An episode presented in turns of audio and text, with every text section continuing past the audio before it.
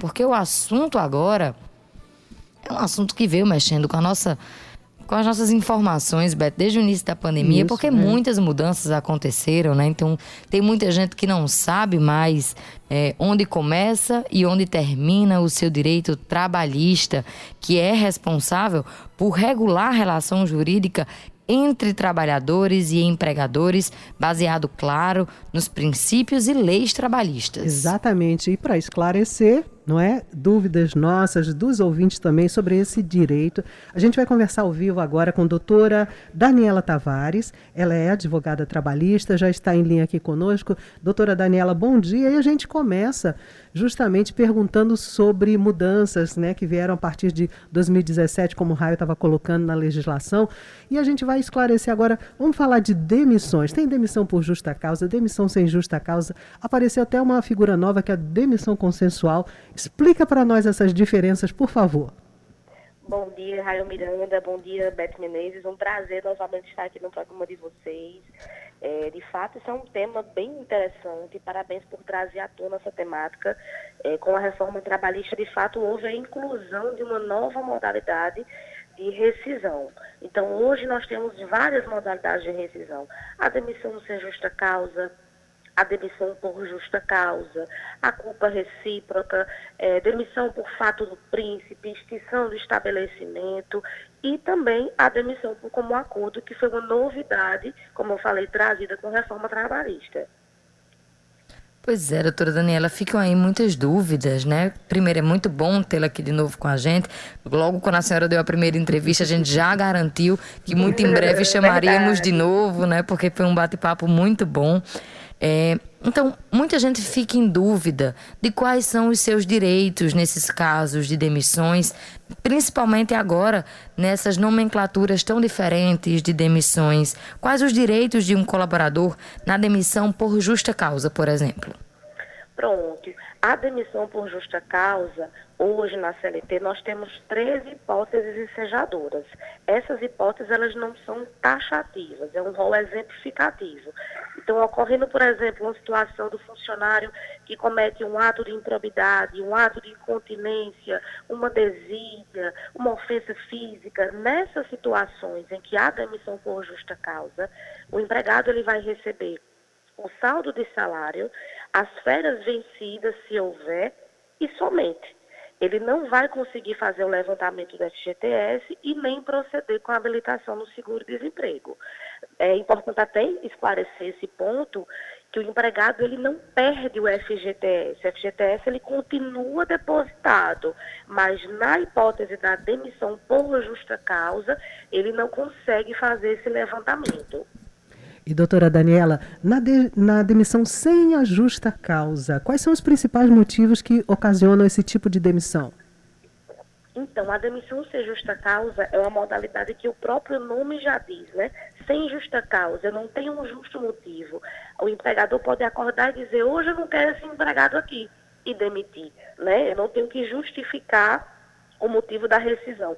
No entanto, se eu demito um funcionário sem justa causa, eu preciso garantir a ele as indenizações previstas na lei. Por exemplo, a multa de 40% do FGTS, e eu tenho que indenizar esse aviso prévio ou conceder o aviso prévio trabalhado. No aviso trabalhado, o empregado ele tem a opção de escolher ou folgar os últimos sete dias ou reduzir duas horas diárias na sua jornada. Mas na demissão sem justa causa, ele vai poder receber o aviso prévio indenizado ou trabalhado, saldo de salário, férias vencidas se houver, férias integrais, férias proporcionais, 13 terceiro integral se houver, o 13 terceiro proporcional, saca o FGTS na sua integralidade, recebe a multa de 40% e consegue ainda se habilitar no seguro-desemprego. 6 horas e 43 minutos, nós estamos conversando com a doutora Daniela Tavares, ela que é advogada trabalhista, está aqui tirando aqui as dúvidas dos nossos ouvintes. Se você também tem dúvidas, manda mensagem para a gente através do nosso WhatsApp 981 28 10 55. Doutora Daniela, um outro assunto né, que se misturou muito agora com os direitos trabalhistas é em relação à obrigatoriedade do cartão de vacina em alguns postos de trabalho. essa obrigatoriedade, ela é válida? Ela é, é incluída na lei? Aqueles funcionários que porventura vierem a se negar a apresentarem o cartão de vacina solicitado pelo, pela empresa que tenha já em seus manuais, né, a obrigatoriedade dessa apresentação, podem receber algum tipo de punição, incluindo a demissão? Um tema bem polêmico, inclusive e pertinente. Na verdade, há uma discussão sobre essa temática, se há uma imposição do empregador no direito de ir vir, como é que pode a empresa fazer isso. Mas nós sabemos que desde 2019, final de 2019, é, lá para o dia 17 de dezembro, o STF julgou que a vacina é obrigatória e que, inclusive, o Estado pode impor algumas medidas restritivas. Então, cabe ao empregador manter um ambiente de trabalho saudável. Então, quando o empregador exige o cartão de vacina, ele está cuidando dos seus próprios funcionários, né? Então, há uma discussão a respeito sobre isso, mas o STF já decidiu que é pertinente a sua obrigatoriedade. A Justiça do Trabalho, inclusive, já condenou, já manteve demissão por justa causa, inclusive, de vários empregados que se recusaram à vacinação sem motivo justificável. Então, o que é que a empresa tem que proceder nessas situações? Ela tem que exigir sim um comprovante de vacinação, inclusive aqui na Paraíba, né, o Ministério Público do Trabalho já informou, já começou a notificar as empresas a apresentarem o comprovante de vacinação.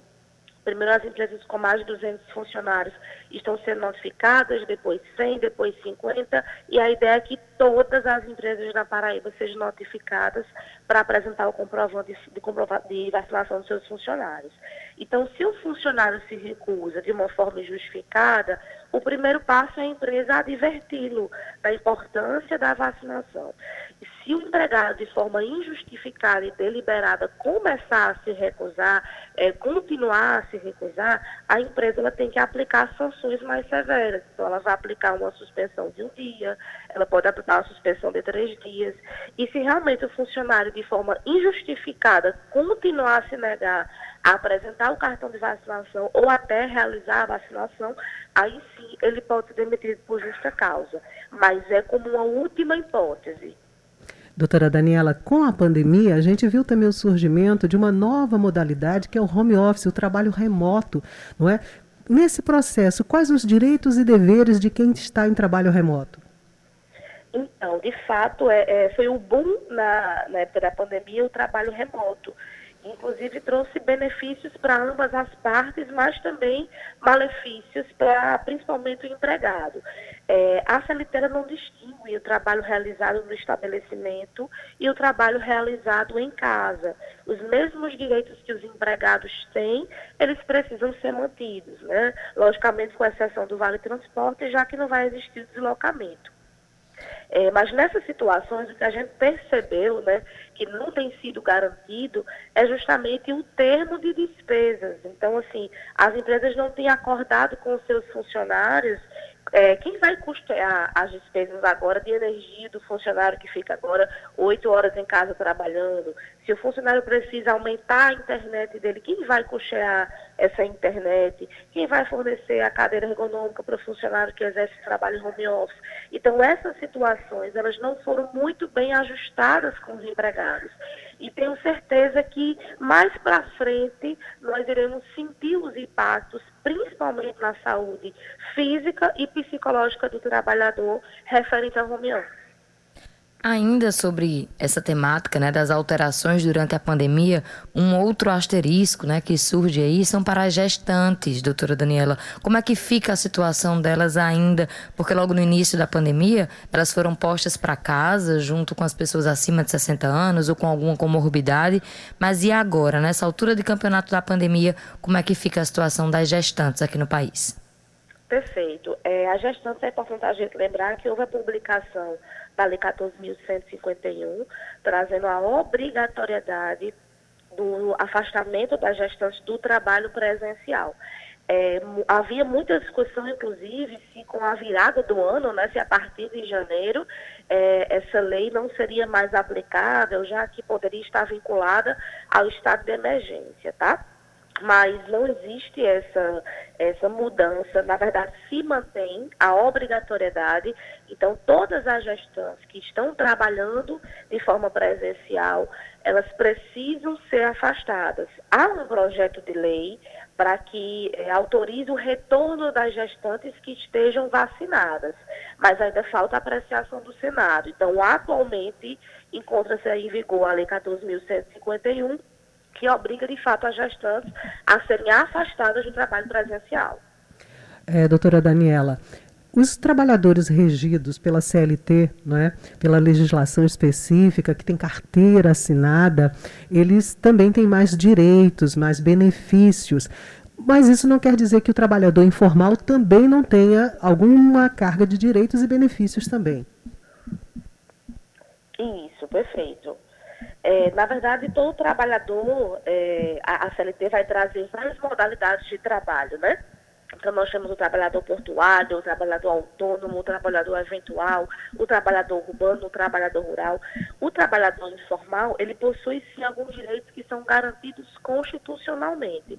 E quanto a esses direitos, é importante a gente saber, por exemplo, quais são é, a modalidade, né? Então, aquele empregado que exerce um trabalho de forma autônoma, que ele contribui para o INSS, então ele tem direito aos benefícios previdenciários, no caso de um acidente, no caso de uma aposentadoria. Então, a depender do trabalho, né, que é diferente, o traba trabalho de emprego, trabalho ele é genérico e o emprego é amplo, né, como você falou, é aquele que é regido pela CLT, a depender da modalidade de trabalho, existem direitos que são garantidos também. Doutora Daniela, um outro assunto que tem sido bastante debatido é em relação ao direitos aos direitos trabalhistas daqueles que trabalham com entregas, os motoboys. Como é que anda esse cenário aqui no país em relação aos direitos desses trabalhadores? É, tema importantíssimo também, é, é um tema que ficava aí na zona cinzenta do direito, é, existiam dois extremos, né? Nós tínhamos o contrato de trabalho e nós tínhamos o freelancer. Então, não tinha meio termo dessas situações, mas recentemente, inclusive, foi publicada uma legislação trazendo garantia para esses entregadores. Então, as empresas têm que por exemplo, contratar um seguro de vida, elas têm que fornecer álcool em gel, elas têm que fornecer máscara para esses entregadores, trouxe é, mais direitos, na verdade, mas não trouxe uma situação de regularização, de assinatura de carteira. Isso, inclusive, está sendo discutido no TST. Nós temos várias jurisprudências de hipóteses de reconhecimento de vínculo de emprego e outras situações em que não há esse reconhecimento. Vai depender do caso concreto mas é importante que as empresas cumpram com a legislação que já está em vigor e garantam esses direitos básicos para esses entregadores. Nós já estamos quase chegando ao finalzinho da nossa entrevista, né? O tempo corre, e principalmente quando é um assunto que nos absorve bastante. Verdade, Mas ainda dá tempo, por exemplo, para uma pergunta minha, mais uma de raio aqui, sobre aposentadoria. O que foi que mudou? É sempre um. De um tempo para cá a gente viu uma polêmica em torno desse assunto. Perfeito. Então, Raul e Beth, a temática da aposentadoria ela vem sofrendo várias mudanças. É, como a minha atuação ela é principalmente na parte trabalhista, essa parte de aposentadoria, tendo em vista várias mudanças que tiveram, talvez um profissional previdenciário conseguiria é, explicar com mais exatidão né, como ficaria essa situação. É, doutora Daniela, não sei se a senhora chegou a acompanhar uma polêmica que aconteceu nas redes sociais há poucas semanas atrás a respeito de um podcast que ele tem é, alcance nacional e disponibilizou nas suas redes sociais características específicas para contratar um profissional para atuar junto com eles no podcast, onde eles disponibilizavam essas características, afirmando que a preferência seria para mulheres negras quilombolas ou indígenas. Eles especificavam as características dessa mulher. E aí eles foram retaliados nas redes sociais. Aconteceu, né, aquela lixação pública que a gente é acostumado a ver nas redes sociais. Isso pode ou não pode, na hora de se contratar um funcionário, especificar quem seria, se homem, se mulher, se negro, se branco. Isso pode, doutora Daniela? Então, de fato, não pode, né? É uma atitude é, discriminatória. Nós temos uma lei, não me recordo o número exatamente agora, mas é uma lei que diz que as empresas elas não podem criar empecilhos para é, a entrada no mercado de trabalho, nem pode criar distinção é, na vaga de emprego quanto à raça, quanto a sexo, quanto a cor, quanto a etnia. Então, de fato, esse tipo de atitude ele limita e restringe é, a entrada de outras pessoas com outras características no ambiente de trabalho. Então, realmente, isso não pode acontecer. Inclusive, uma situação que é muito recorrente é a exigência de experiência, né? Ah, tem que ter um ano de experiência, dois anos, três anos. Quando a lei, ela traz que as empresas podem exigir uma experiência não superior até seis meses. Então, eu posso exigir até seis meses, mas um ano, dois anos, três anos, até isso as empresas elas não podem é, exigir. 6 horas e 54 minutos. Queria agradecer muito mais uma vez, doutora Daniela, por vir aqui até o Jornal Estadual trazer esses esclarecimentos, esse bate-papo tão leve, mas tão útil na vida de todos os nossos ouvintes. Muito obrigada e, claro, até uma próxima oportunidade. Muito obrigada. Eu que agradeço a Beth, que agradeço a Raio. Bom dia a todos.